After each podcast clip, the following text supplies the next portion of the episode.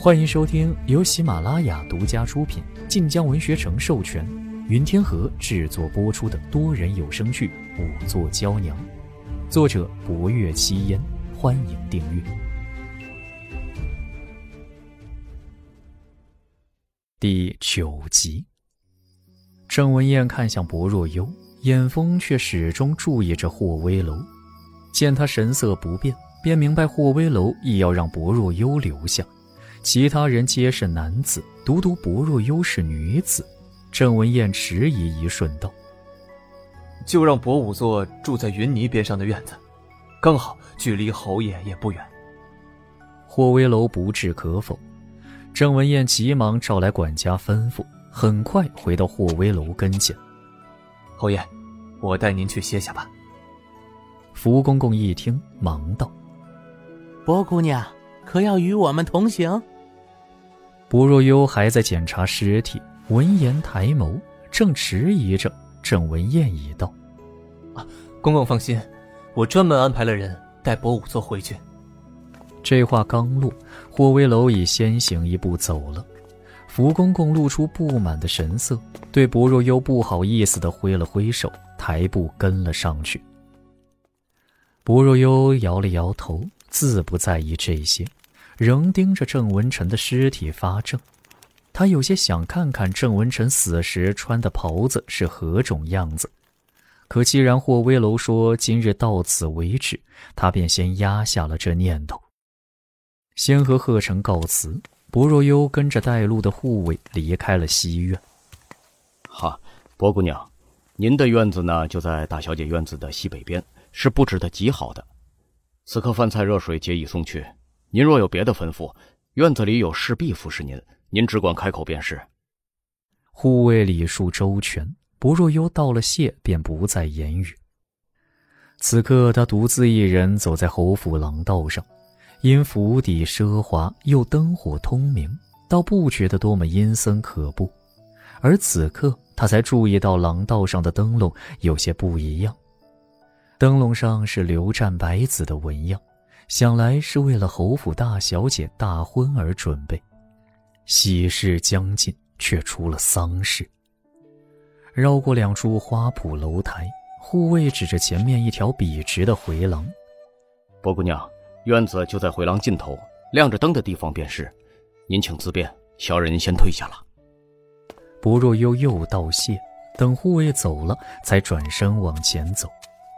这条回廊笔直。看着很近，薄若幽边走边想着郑文臣之死。廊檐上灯笼被寒风吹得摇摇晃晃，灯影也是忽明忽暗。忽然，一只手斜刺里伸出来，一把拽住了他的手腕。这突如其来的手吓了薄若幽一跳，他迅速转身，入目却是一张稚气的脸，竟是郑潇。郑潇一声告诉，猛然出现，多少有些骇人。不若幽深吸口气，定下神来。小公子，霍威楼已经下令府中戒严，郑潇怎会跑出来？姐姐长得好美。郑潇开口便是这么讨好的一句，他抓着薄若幽的手，有些稚气的继续道。姐姐是跟着武昭侯一起来的吗？姐姐是侯爷的夫人吗？这话听得薄若幽哭笑不得。我不是，我只是帮衙门做事的。你在这里做什么？天色已晚，你该回去歇着才是。郑潇吸了吸鼻子，似被冻得很了。见薄若幽未曾甩开他的手，便睁着大大的眸子望着薄若幽。望着望着，忽然呜哇一声哭了出来。姐姐，姐姐，求求你帮帮我们吧！我父亲没有害祖母，这府里最坏的人是三叔才对。不若幽眉头皱起。父亲死后，三叔逼我母亲交出祖母送入京城的折子。可我和母亲根本没见过什么折子，定是三叔是三叔知道祖母要让父亲成绝，所以他害了祖母，又害了父亲。交出折子，是秦风的折子。不若幽只觉郑萧之言道出许多郑文燕刻意隐瞒的内情，待要细问，郑萧却继续哭求。母亲说，武昭侯身边从不带女子，你跟着武昭侯而来，一定是他的夫人。姐姐，求求你和武昭侯说说，我父亲不是坏人，他才是被人害死的。郑潇满脸眼泪，哭得令人心疼。他似乎执拗地认为，跟着霍威楼的便一定是他的夫人。薄若幽无奈叹息，蹲下身来，先照紧要的说：“小公子，我带你去见武昭侯，把你刚才说的细细说给侯爷听，可好？”郑潇不住点头：“姐姐，你也要帮我说话啊！”你这么好看，武昭侯一定会听你的话的。不若幽听得有些难受，正要认真与他解释，忽然觉得不太对劲。他凭着直觉抬眸，下一刻如遭雷击，僵住了。不远处的岔道口，霍威楼站在一盏明红灯笼下，正眸色幽沉地望着他。而从他的神情看，薄若幽肯定他听到了郑潇后面两句话。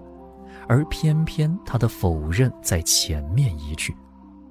这下完了，好大的胆子，竟敢自认武昭侯夫人！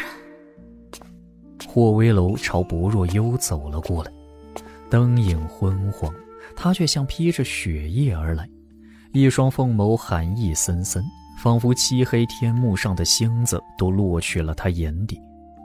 四目相对。薄若幽觉得他也快要被他眼里的深渊吸进去，郑潇吓得忘记了哭，第一时间躲去了薄若幽身后。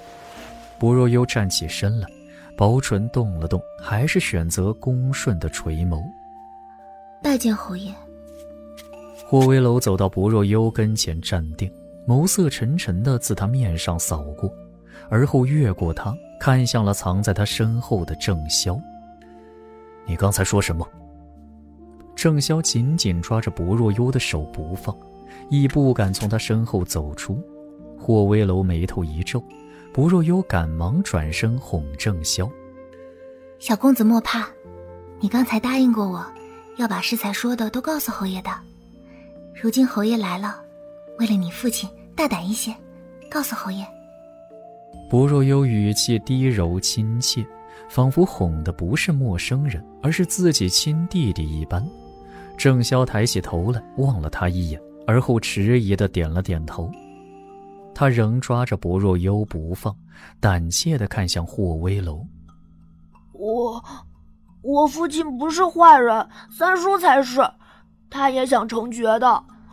父亲死后，三叔让母亲交出送去京城的镯子，可我和母亲。哪里知道什么镯子？三叔还派人搜过父亲的书房，他一定是知道祖母有意将爵位传给父亲，所以先害祖母，再害父亲。你祖母有意传爵位给你父亲？郑潇忙不迭点头。祖母和我父亲虽时常吵架，可祖母私下和父亲说过一次，说我父亲脾气急躁，如今迟迟未定爵位。不过是想磨一磨他的性子罢了。而且，祖母就算不传位给父亲，也一定不会传给三叔。不若幽听到这里皱了眉。今日见到的郑三爷和郑五爷虽都是府中主子，可相较之下，郑三爷显然已经是侯府当家人，仁义更周到圆滑些。那位郑五爷半日也没说过两句话，显然是给郑三爷作配。为何不会传给你三叔？这话是薄若幽问的。郑潇望着他道：“因为三叔是个不吉之人，祖母从小待他便不亲近。若非大伯忽然病逝，三叔如今也不会在府里掌权。不吉之人。”本集播讲完毕，更多精彩内容请听下集。感谢您的收听，去运用商店下载 Patreon 运用城市，在首页搜索海量有声书，或点击下方链接听更多小说等内容。